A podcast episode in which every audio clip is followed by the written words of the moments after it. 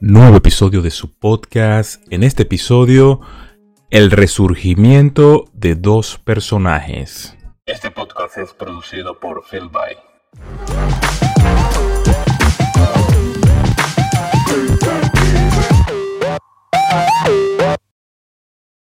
Sean todas y todos bienvenidos una vez más a Pa que sepáis podcast.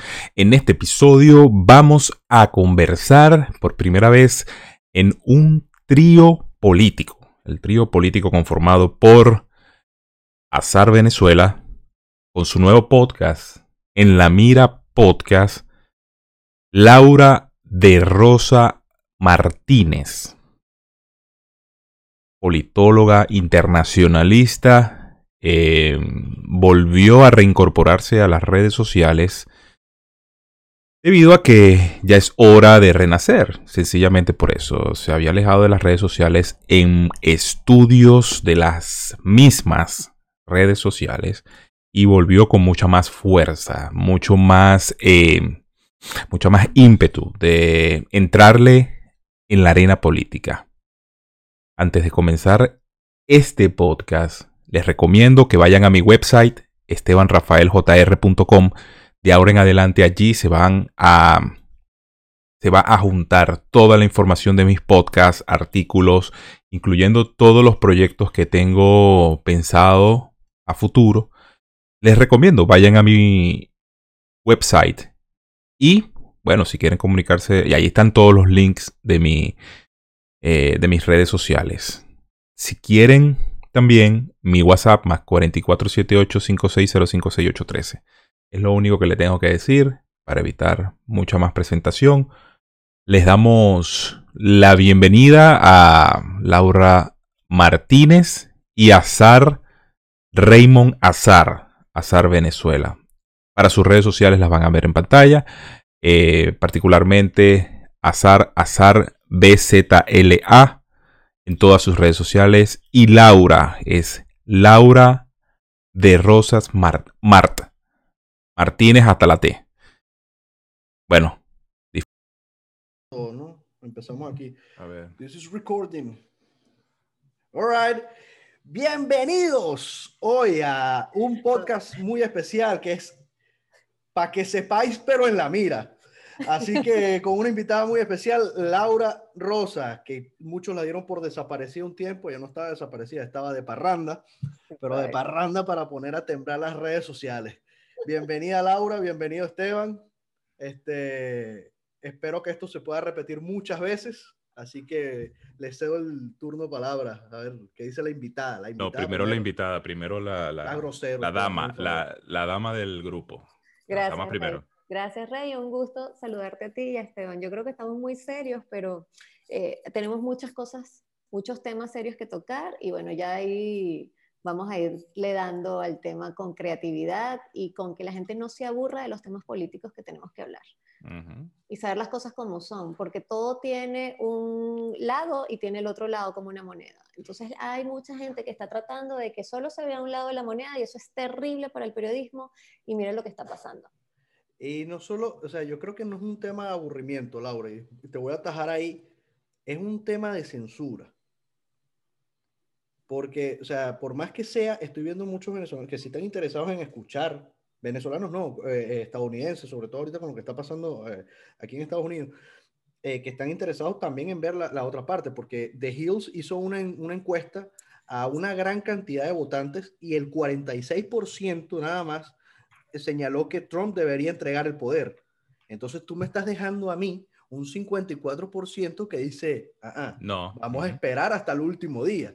Entonces, pero ¿cómo tú eh, le das respuesta a ese 54% si todas las redes sociales están baneando cuentas de Instagram, están censurando cuentas en Facebook, eh, abren medios de comunicación nuevos para por lo menos Facebook y Facebook lo, lo, los bloquea entre un lapso de 30 a 45 días para conocer la posición del medio.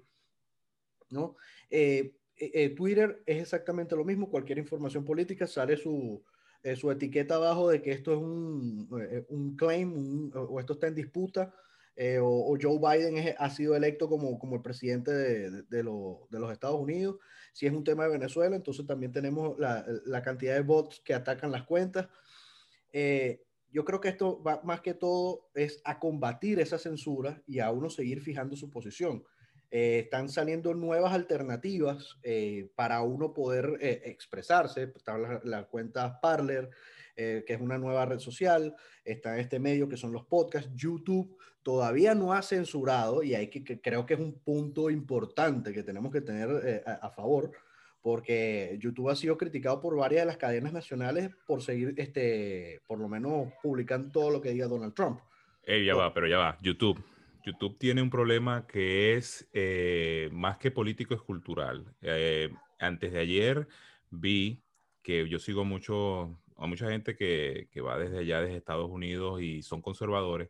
Banearon la cuenta de Candence Owens por decir uh -huh. que el hombre es hombre y mujer es mujer por eso la banearon. O sea, ya ahí le quitaron el derecho a seguir reproduciendo y a seguir enviando videos.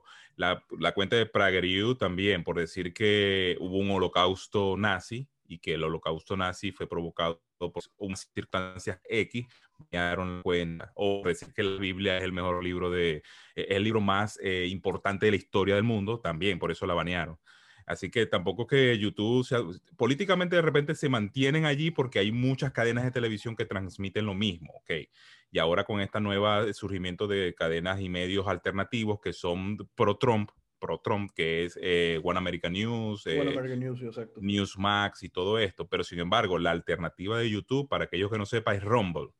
Rumble, que pertenece también a la misma gente de Parler. Entonces, sí, sí han venido surgiendo, pero sin embargo, no todo el mundo está allí. Si estas, las plataformas que tú mencionas, Twitter, Facebook y toda esta situación, sí tienen ahí aglomerado a todos los pensamientos, les guste a esta gente o no, porque de que haya más o menos de una parte u otra, pero allí están todos. Al cambio, estas otras, estamos nosotros hablando entre nosotros mismos prácticamente, porque claro. yo estoy allí. Entonces, bueno, bueno, Anchor, Anchor también, que es una plataforma de distribución de podcast eh, donde uno puede o sea, generar su podcast de manera rápida, fácil y, y, y, y, aparte gratuita, ¿no?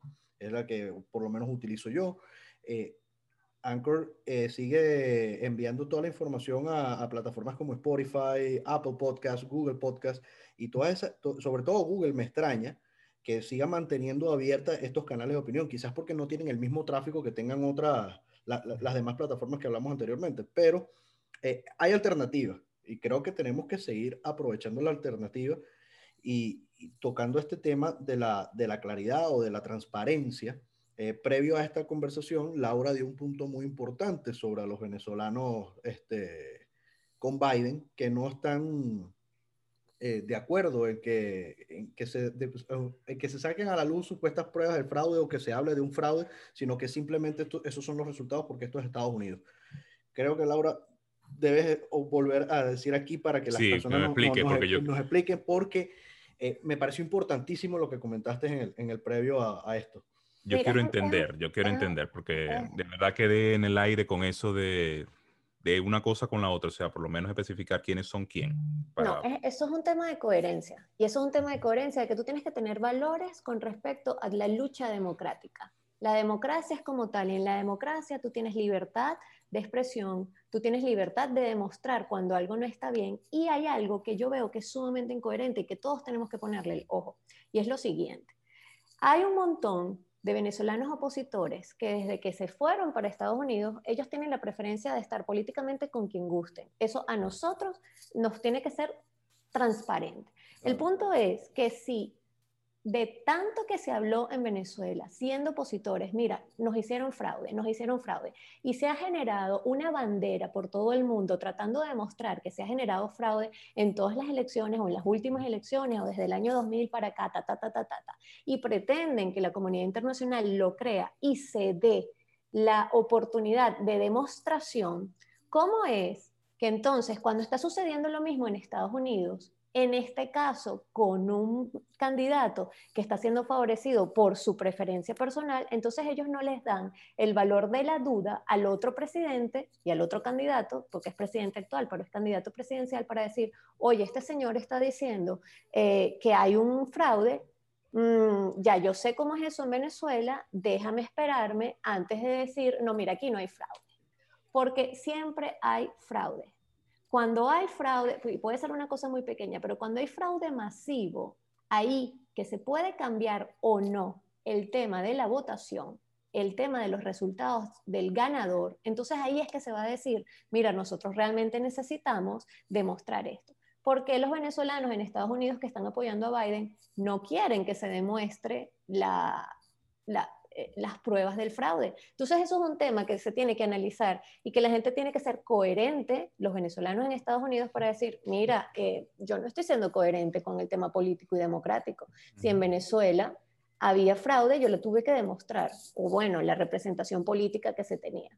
¿Me explico? Sí, totalmente, y creo que lo que estás diciendo, voy a poner esto aquí, eh, abarca un tema de ignorancia y fanatismo político que el venezolano no ha aprendido a quitarse de encima. No veo otra, eh, ¿cómo te digo? Otra media clara, es que no hay, no hay, porque si tú, si tú tanto peleaste, tú perdiste tu país por fraudes electorales, que aquí nada más que hay un ruido, si Joe Biden hubiese sido mi candidato, yo digo, ya va, que revisen y que él limpie su imagen para que tenga una victoria contundente como es, donde deja humillado en verdad al, otro candidato, porque eh, yo tuve Orlando, en, eh, Orlando Avendaño en el, en el, programa y dijo algo muy cierto, que estamos hablando de, de, casi 50 y 50, o sea, tienes el país dividido, o sea, tú tienes que decidir si vas a gobernar para tus 74 millones de personas y vas a ignorar el otro 70, los, otros 70 millones de personas o en verdad vas a querer gobernar para todos. Y creo que eh, ignorar 70 millones de personas no está fácil. No, o sea, sería una debacle para los Estados Unidos en, en todos los aspectos. Ya creo que el país ha salido muy golpeado por lo que está sucediendo hoy en día, porque estamos viendo este show electoral, porque para mí ha sido un show, ha sido vergonzoso ver a, la potencia número uno del mundo en, en, esta, en este trámite. Entonces tú dices, cuando hayan elecciones en, en Brasil, en México, en, en, cualquier eh, otro de esos países que, que la corrupción evidentemente es mayor, y se empiecen a tardar los resultados, ¿qué, qué, puede criticar el, el, ciudadano de a pie cuando dice, no, pero si a Estados Unidos le pasó esto? ¿Me entiendes? O sea, eh, cuando fue lo de George Bush en el 2000, eh, fue por un estado donde habían unas dudas, pero el otro candidato tampoco es que habló de fraude, no fue algo que se extendió, simplemente se cumplieron los términos y se llegó hasta donde se tenía que llegar, que era la Corte Suprema, y en la Corte Suprema se, tomó, se tomaron las decisiones necesarias por lo que pasó en el estado de la Florida. Pero eh, esto que está pasando aquí ahorita es macro, es, totalmente...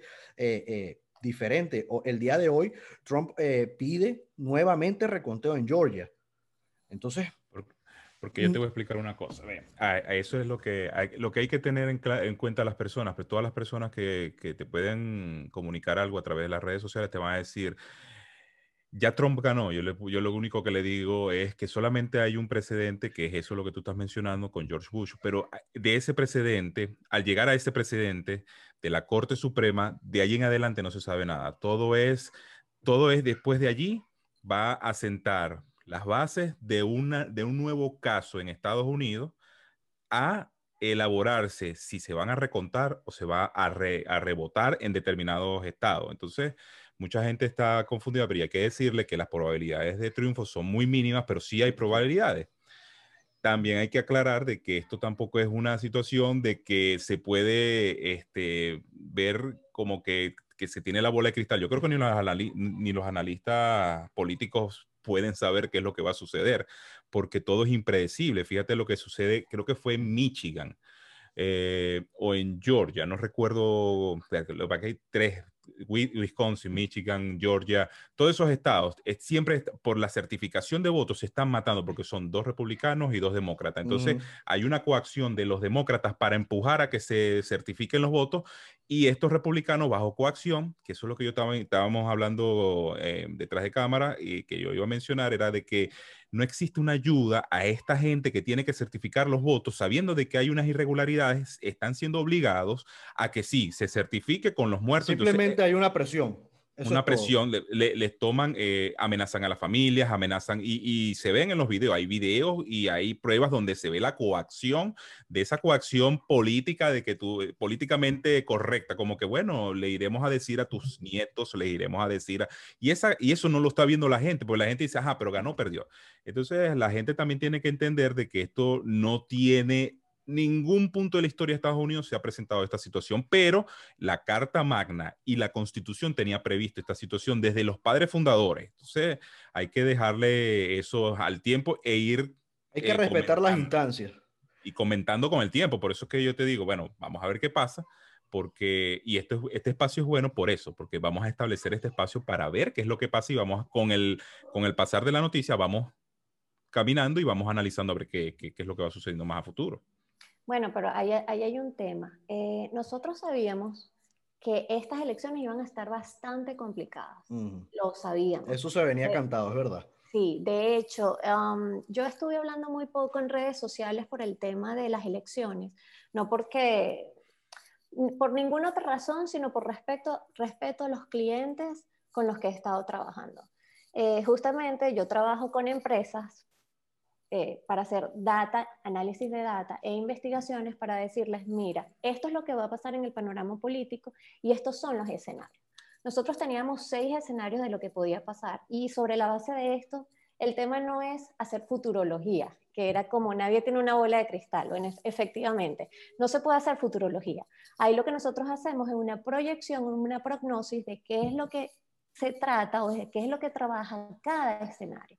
Entonces nosotros, por lo menos yo, eh, desde el 19 de octubre que presenté el último informe a estas empresas, se los expliqué claramente, que son varias cosas. Uno, se iba a ser una, una elección reñida. Segundo, por el tema de los medios de comunicación que estaban abiertamente a favor de Biden. Y eso es un tema donde ahí se tiene que analizar el rol de los medios de comunicación es que los medios de comunicación tienen en este momento que hacer alguna otra cosa más que informar. Sus líneas editoriales existen, eso sí, cada quien según sus intereses económicos van a tener sus preferencias, pero ahí hay una cosa importante. En una elección tan importante como esta, están tomando por tontos, como dicen en España, a los, a los votantes. Entonces, e, eso por un lado. Por el otro lado está el tema de Sabíamos que precisamente por las circunstancias del COVID iban a haber importantes eh, aumentos del voto por correo. Entonces, al subir al 30% el voto por correo, como ascendió, entonces allí la cosa se iba a complicar porque no se iban a tener los resultados el 3 de noviembre. Yo, por ejemplo, a estas empresas les dije, el 3 de noviembre no se van a tener resultados. Y por todas las situaciones que se están presentando y por las, por las acciones de calle y por todas las condicionantes que ya tenemos, entonces es muy probable que aquí haya incluso declaratoria de fraude. Por ahí les puedo mostrar el, el documento, ya creo que se lo, lo mostré a Yo lo vi, yo lo vi y yo, déjenme decirles algo, yo creo que, que Laura, Laura hace brujería, Laura... Laura le, le, puede quitar el papel a Walter Mercado, a Adriana Asi. Eh, o sea, si usted, si usted quiere jugarse la lotería, recomiendo que le escriba a Laura por privado a sus redes sociales. Laura, ¿cuáles son tus redes sociales? Pero mis redes sociales son Laura de Rosa Mar, en todas las redes sociales. Laura de Rosa Mar Martínez hasta la T. Pero no, no hago brujería. no, eh, eh, hablando, ya esto era para poner un poco de humor a, a, la, la, situación. En verdad, tuve la oportunidad de ver parte del trabajo de Laura y me pareció un trabajo espectacular y, y, y sé que, que, alguien pueda tener ese tipo de proyecciones. Mm, o sea, es casi que un trabajo de película, a mi punto de vista, ¿no? O sea, y te lo, o sea, te lo admiro. De verdad me pareció muy, muy bueno. Raymond, ¿cuándo va a salir este video? Este antes video. De que, antes de que termine la reunión. ¿Cuándo sale este No, pero es que la reunión. Ahorita vamos a unos cortes comerciales. Ah, ok. ¿Cuándo sale, ¿Cuándo sale este video? Para dejar en suspenso por ahí algo. Eh, bueno, este video podemos sacarlo cuando diga la línea editorial. se quedaron en silencio, se quedaron en silencio. Hay una línea editorial, hay una línea editorial nueva por aquí este, pero no podemos decirle, no, no vamos a decir nada todavía. Mm, no, pregunto, yo solamente para dejar por allí algo, porque esto va para mi canal de YouTube, al igual que tu canal y el canal de Laura también, porque, y todas las redes sociales, no vaya a ser que, pero hay que estar atento, no sé, de repente vengan cosas buenas por ahí. Sí, y no solo lo que vean ahorita en pantalla. Evidentemente Laura es la que está más arreglada que nosotros, ¿no? A nosotros nos falta un poquito. Pero este, tenemos con qué, tenemos con qué, vamos a poner la cosa entretenida. Entonces vámonos ahorita a unos cortes comerciales este, y volvemos de inmediato. Y bueno, estamos de vuelta aquí en, ¿cómo es que le puse el nombre? Para que se caiga en, la mira. Con Laura Rosa. de Rosa, de Rosa. De Rosa, perdón, no me vayas a golpear. No me vayas a golpear, menos mal que estamos a distancia. Porque si ustedes saben algo, esta mujer disparando, eso es un killer, ¿o yo? Pro, segunda enmienda. Sí, pro, segunda enmienda. Esa enmienda. Uh. Esa segunda enmienda. Entonces, bueno, eh, veníamos, Laura, en que estabas comentando. Veníamos hablando de las condiciones de las elecciones y, y, estas elecciones han sido muy controversiales y hay algo que yo creo que te comentaba a ti por teléfono o Esteban, no recuerdo quién se lo comentaba, pero yo creo que la gente se está saltando los procesos y lo que tiene es una celebratitis precoz. Precoz, ajá. Celebratitis precoz. ¿Por qué? Porque todo el mundo sabe que el 14 de diciembre es que se dan los resultados, o sea, la certificación de los colegios electorales, de los votos electorales.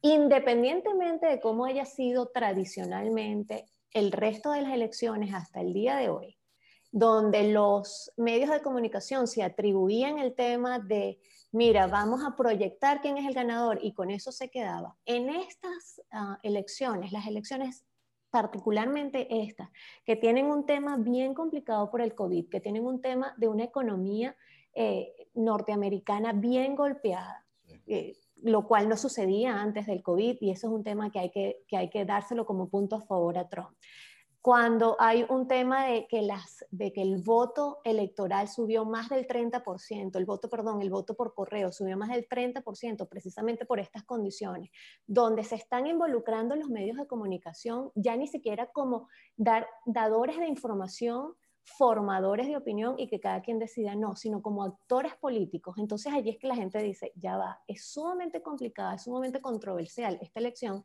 en este momento que uno de los candidatos, independientemente de que sea el presidente en este momento o no, esté diciendo hay fraude, eso se tiene que esperar al 14 de diciembre. Eso. Y no hablemos de los presidentes, que cada quien tiene su, pues su visión de si hace la, el reconocimiento del presidente, pero en el caso venezolano fue un gravísimo error haber reconocido a Biden antes de que se haga la certificación. Porque solo quisiera que ustedes se imaginaran qué pasaría si por X o Y, aunque son probabilidades muy remotas, pero ¿qué pasaría si no es el presidente al final Biden, sino Trump?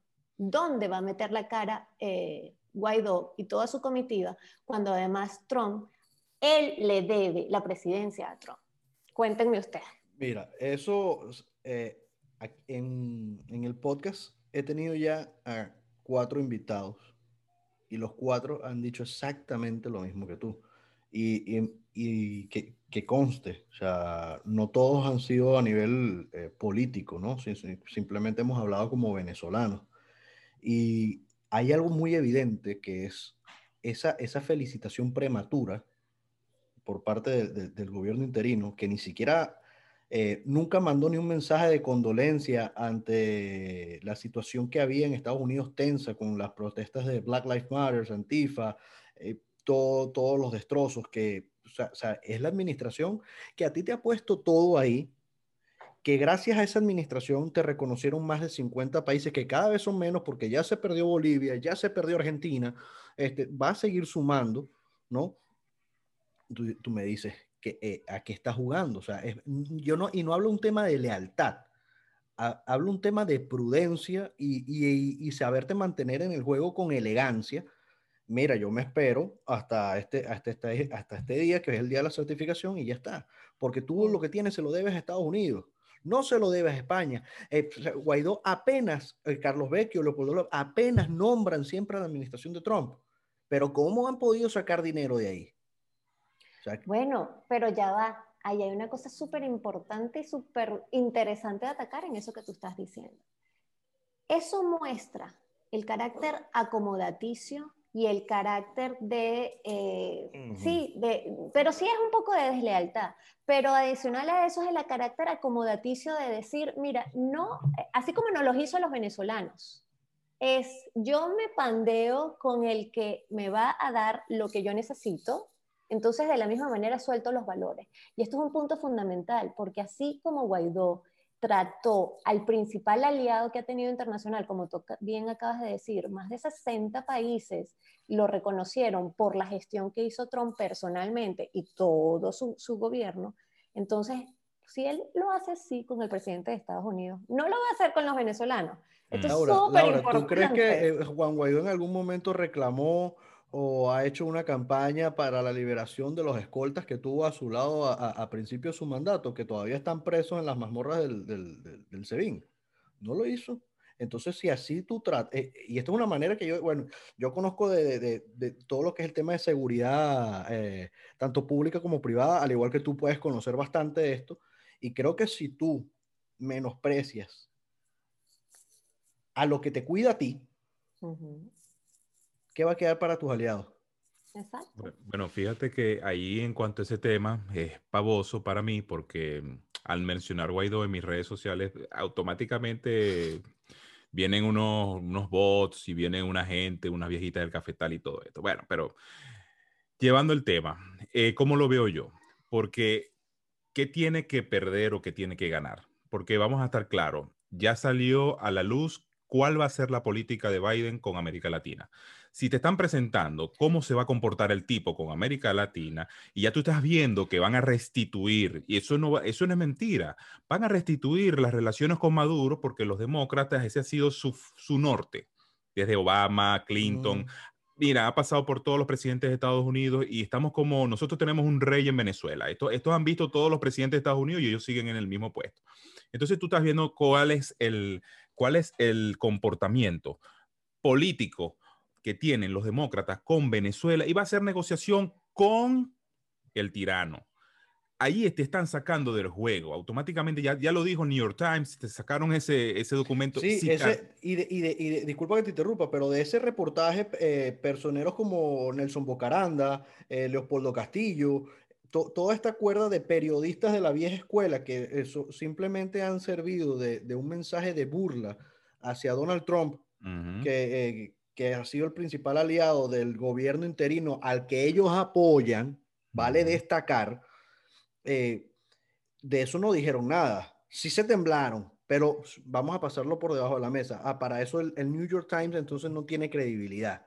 Ajá, ahí es donde yo iba, que eso era lo que iba, yo iba a atacar en un episodio próximo, porque yo decía, bueno, vamos a dejar porque estamos en proceso de reestructuración de las redes sociales.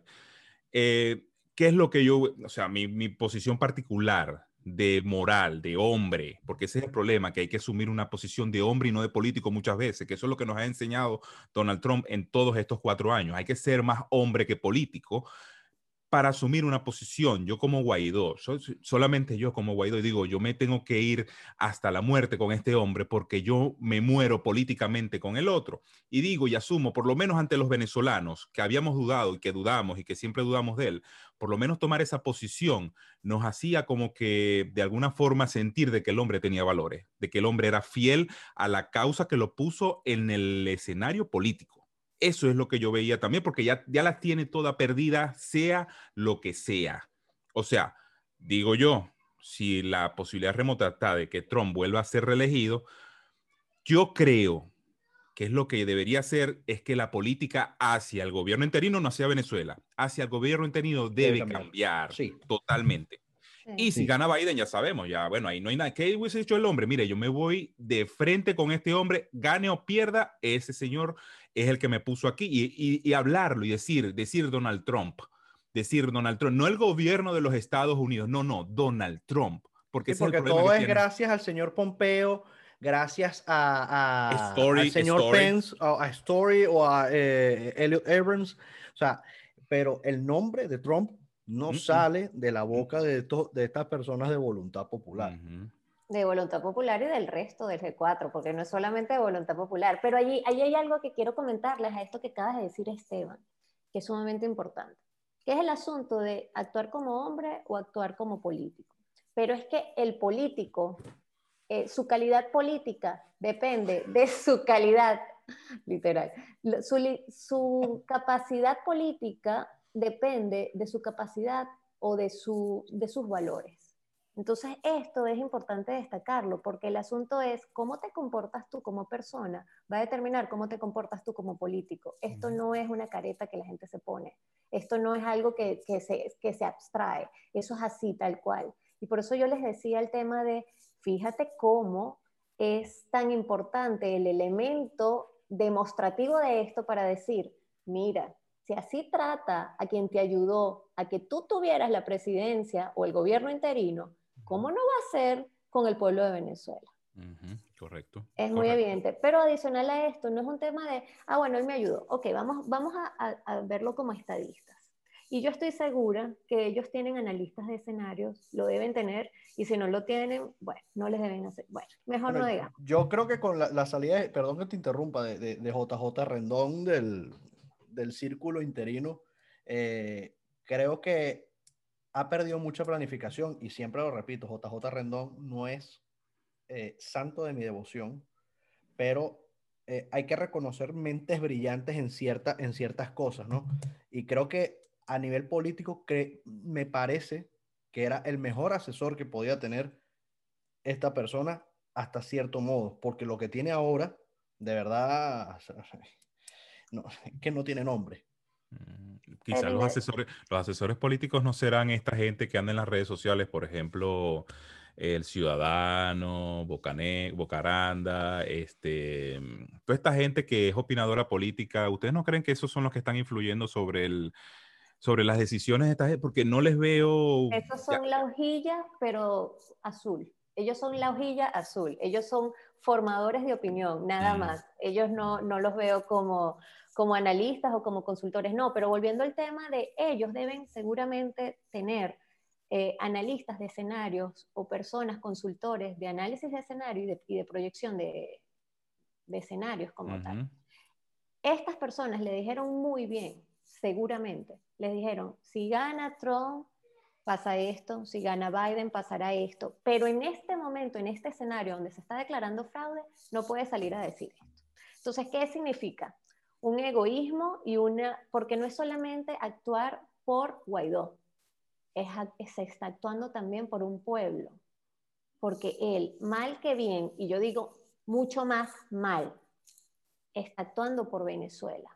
Entonces, cuando tú reconoces a un a un candidato presidencial que será o no será presidente después del 14 de diciembre, lo sabremos, pero sin tú determinar qué es exactamente lo que está pasando. Y eso fue todo por este episodio. Muchísimas gracias por darle clic a este video. Me parece muy importante que todos estemos sintonizados. Han visto como que especie de una desde a partir de este episodio va a haber una o van a sentir una pequeña reestructuración visual.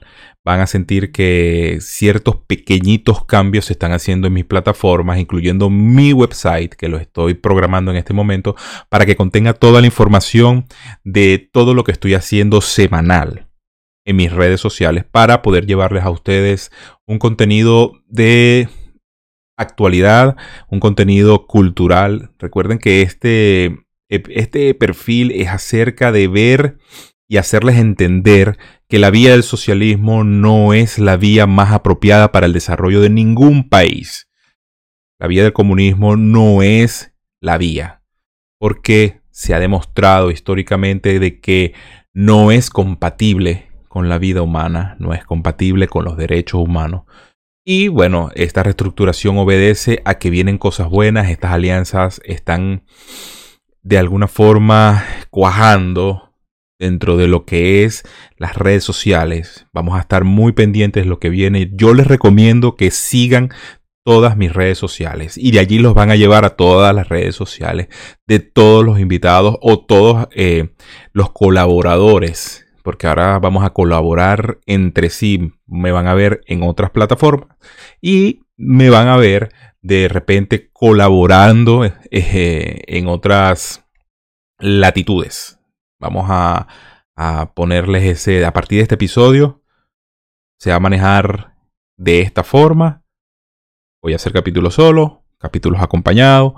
Depende de lo que me muestre el panorama cultural, político y económico. Vayan a mi website estebanrafaeljr.com. Y sin más que agregarles y sin más que decirles, fe, familia, vida, libertad, propiedad, para que sepáis, nos vemos en un próximo episodio.